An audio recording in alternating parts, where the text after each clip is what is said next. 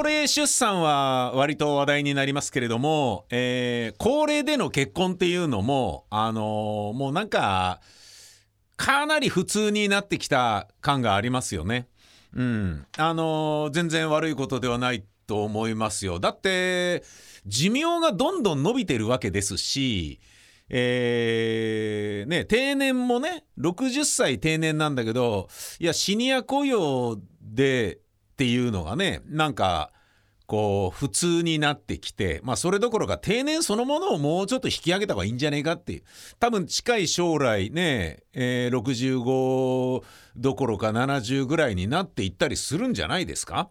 うん、わかんないけどね。もうこれだけね高齢化進むとねちょっと遊んでねあの溜め込んだ金を徐々に使うだけとかではなくてちゃんと働いて国力上げるっていうことにもうちょっとあの協力してくれよみたいなね感じに多分なってきてるでしょうからその辺はねあのしょうがないですよね。でそうなるとじゃあっていうね結婚はねとっとと早いうちにするべきだとかそういうなんか決めつけ差別みたいなこともねあの運算無償していき今となっては人生何歳から何を楽しもうが自由でありありうるんだっていうねあの素敵な感じになっていってますよね。あの年取ってから結婚っていうのも別に恥ずかしくもない。前はさこんないいお年になって結婚なんて恥ずかしいとかって言ってね、やめてよお母さんかなんか言うようなことがあったわけじゃないですか。お父さんやめてよもうおじいちゃんになってから結婚だなんて私ご近所さんに顔向けできないわとかなんかそういうのがあったわけでしょわかんないけど、知らないけどね。うん、だなんかそういうね、いやだって好きなんだからいいじゃねえかっていうことだよね。なんかなんだろうなその恥ずかしいと思う家族のために自分の幸せを棒に振る必要ないわけで、えー、芸能人にもたくさんいます。石田純一さん、東尾理子さん、56歳と34歳。加藤茶さんはおなじみですよね。結婚した時は68、45歳差。亡くなりましたが、中本浩二さんが結婚したのは71歳の時ですか？えー、岩崎宏美さんは50歳で10歳年下の俳優さんと結婚。びっくりしたのはラサール石井さんが56歳の時に女子大生と結婚した。あわわわわわわわわ羨ましい、郷ひろみさんは56歳で24歳下の女性と結婚。あわわわわわわ。羨ましい。布施明さん65歳の時にえ森川ゆかりさんと結婚ですか？はわわわわ。桃井かおりさん。64歳で年上の音楽プロデューサーと。いいですね。阿川佐和子さん63歳で結婚。いいですね。夏木マリさん59歳で結婚。いいですね、えー、大地真央さん51歳で結婚。浅野ゆう子さん57歳で結婚とか。こういうのはなんかこういいなって思うんですよね。あのもう美人女優であったりとか、えー、いわゆる伊達男と言われる手合いはねいやよかったですね。おめでとうございます。みたいなね。華やかな芸能界にいるからね当然幸せにもなってほしいですし最後の最後にねあの人生の伴侶を見つけるっつうのもいいじゃございませんかみたいに思うんだけれどもただね今一つ僕の中で釈然としないのはですねえー、70過ぎてから、えー、実は去年の2022年に結婚したことを公にしてた前田銀さんなんですよね。なんかあの歌手の女性とスナックで、えー、出会って交際に発展し結婚したんだそうですよ。いいですか皆さん？前田銀さんといえば寅さんでおなじみのヒロシですよね。あの相変わらずバカかとか言われてるあのタコじゃなきゃイカかとかって言われている まあまあまあでヒロシはタコじゃなきゃイカかとか言われてないと思うけどやってるか？青年とかっていう。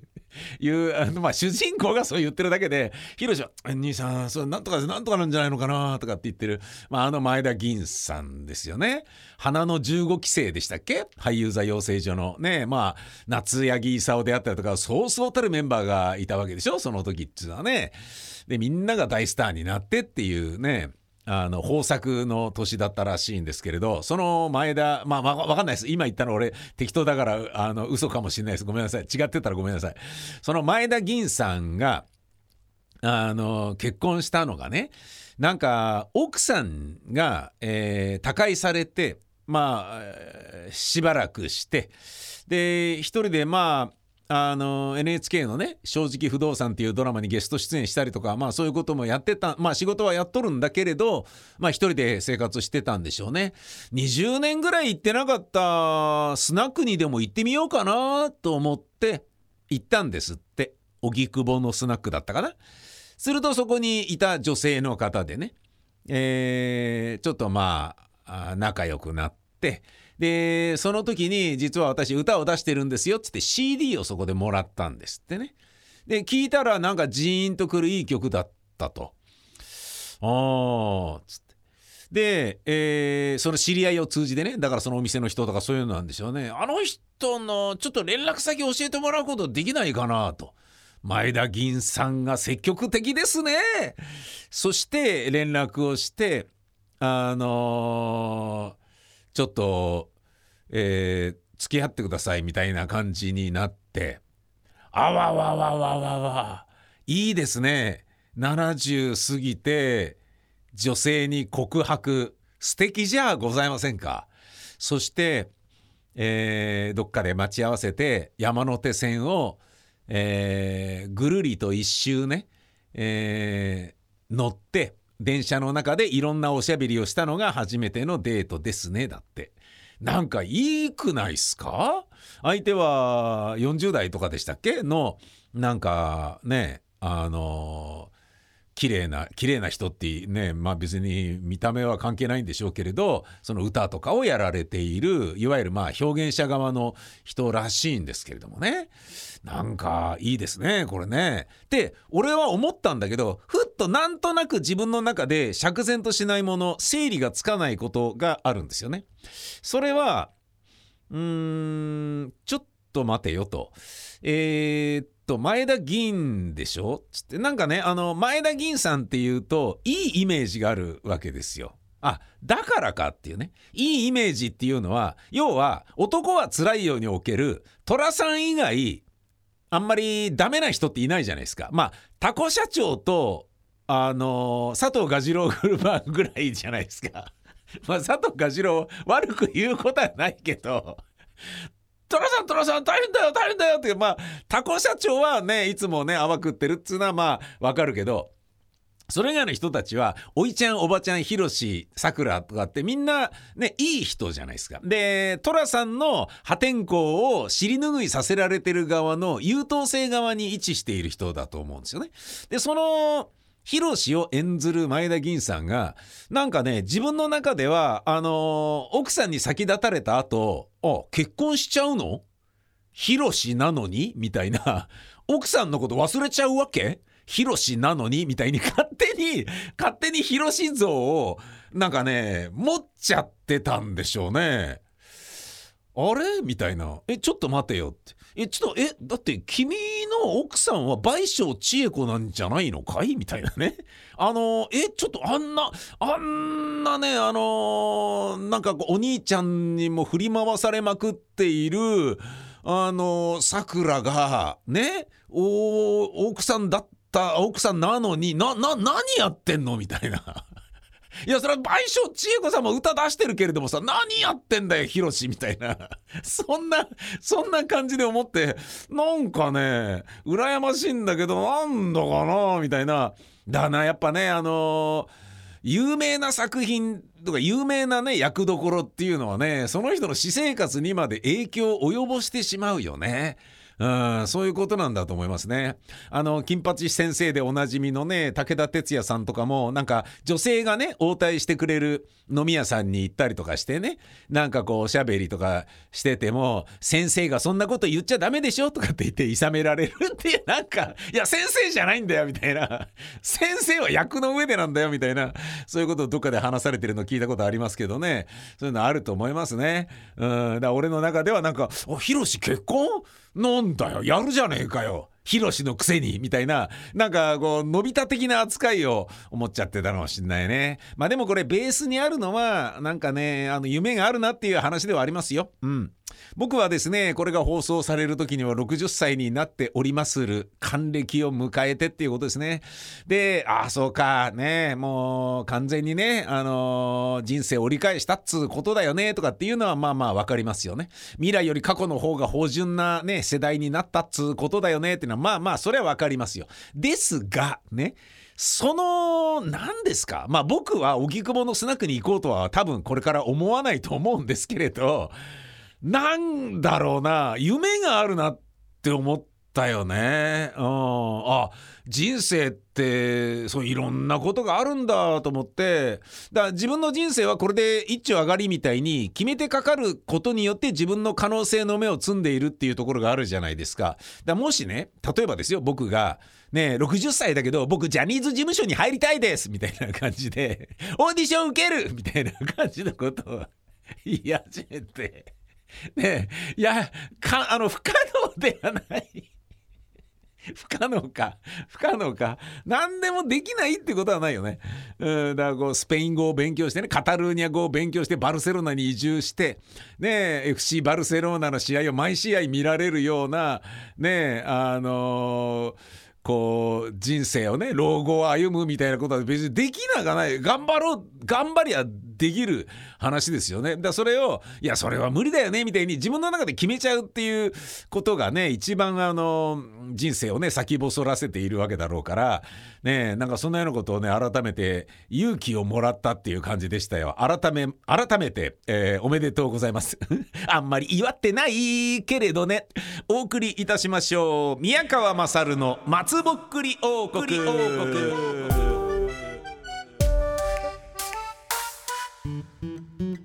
改めまして劇団ビタミン大使 ABC の宮川勝です。この番組は私宮川というダメな中年親父をイケてる中年男に育て上げるためには何をどう頑張ればいいのかそのあたりをみんなで考えていこう。そういう番組です。安倍真央伝えたいこと。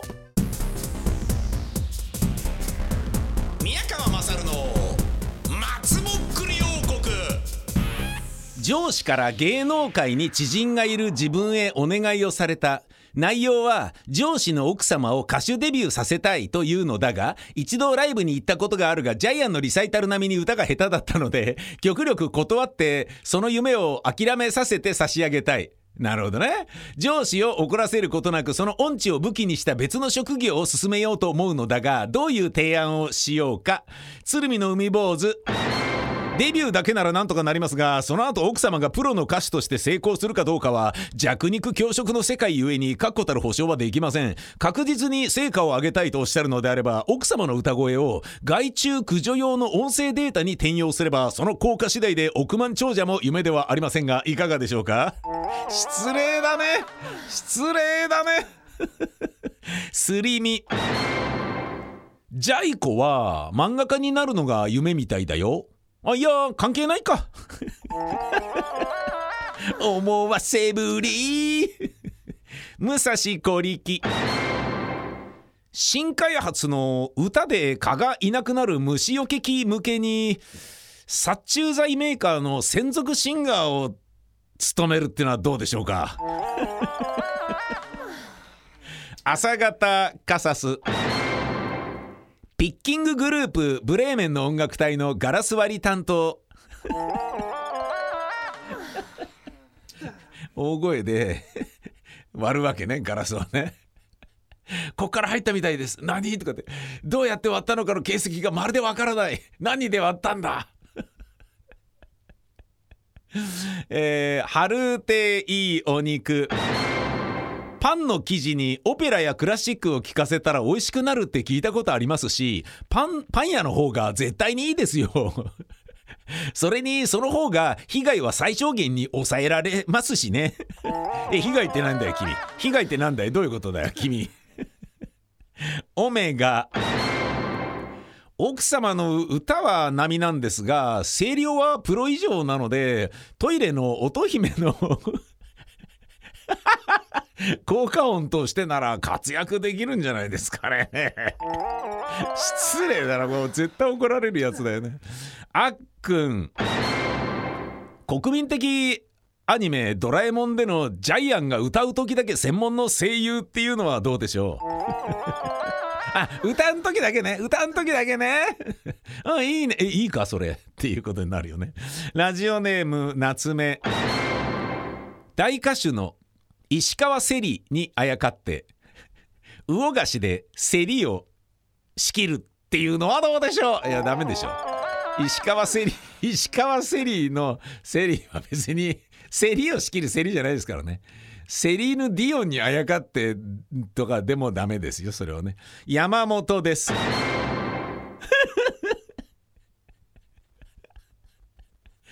園芸の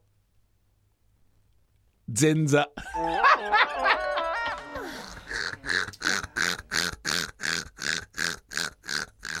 ひどいよ。ひどいよ。こういうのが一番ひどいよね本当に。一塁ベース。主旋律を歌うと自動でコーラスやハモリになる特技をお持ちのようなので踊りながら主旋律に合わせてハモれるってアイドルグループの端っこがぴったりだと思いますよ。アイドルか。それもありだね。からって言われるのかな。愛知県の京子さん好きじゃ部長実は知り合いのリゾートスパのオーナーからぜひ奥様に来ていただきたいとオファーがあるのですが仕事の内容はサウナの熱波師のようなもので浴槽内で奥様に 歌ってもらうだけです。新たな超音波風呂としての目玉企画で期待されていますよ。ひどいな。ひどいな超音波風呂とか言って。ゴンタ3号害鳥対策のために声を出す職業っていうのはどうでしょうか。虫でもないんだよね。もう害虫駆除とかじゃない。もう鳥をなんかね声で落とす。グレート大島。逆に歌うま選手権の審査員になるっていうのはどうですか？えなんでだよだから。なんでだよだから。なんでなの？ねえねえねえねえねえ。今日はこういうことを考えてみました。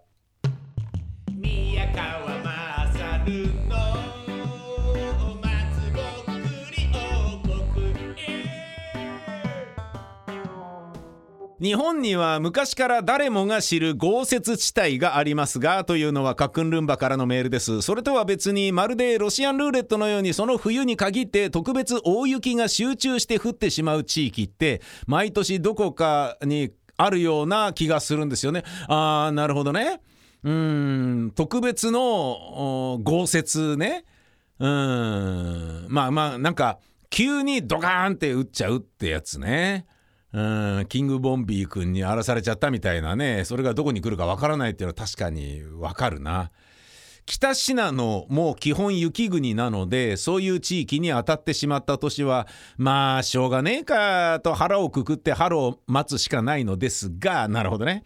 これから積雪が本番に向かう、えー頃はまだ大雪ロシアンルーレット当たりませんようにアーメンと怯える子羊のように気が張り詰め同士でなんというか疲れます。かっこ笑い。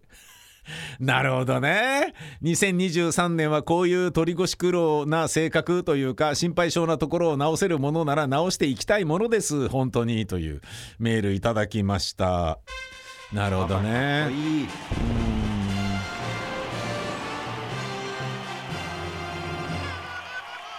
あのーまあでもねその雪ってねそこで生活していると大変だと思うんですけどあのーでそれにそれをね利用もできるじゃないですか。なんか食物をねその中に入れて保存するっていうことなんかができたりあとはまあそもそもね雪自体があの見たことない人にとってはおーっていうねあのー僕の、えーと親戚にね、えー中国人の女性がいるんですけどあのー雪日本にけ国際結婚して日本に来て雪を初めて見た時あまりにも興奮してあの旦那の会社に電話かけて「雪雪ですよ雪ですよ」っ つって「いやいや分かってる。いいんだよ別に」みたいな。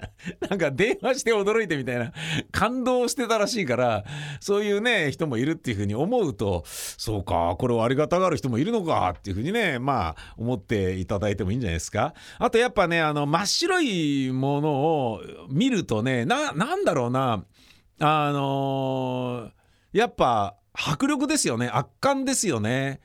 うん。ねなんかなんだろうな。嫌なイメージはあんまりないんですよね。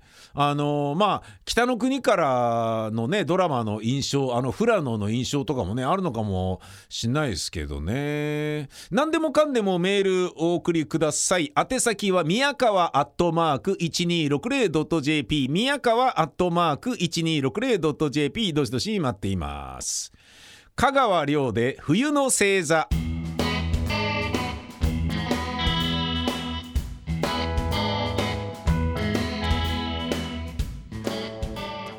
松ぼ .info 松ぼ .info それが番組ホームページの URL です。大喜利のお題をそこで告知しておりますのでよかったらブックマークしてやってください。そしてよかったら投稿してみてください。あ読まれたぜ。っていうことがほのかな、えー、もうほんのわずかなね、えー、非日常としてよっしゃみたいなことにつながる可能性もありますからね、えー、送っていただければ幸いです。お相手は私宮川勝でした。ほんじゃまた来週です。さよなら。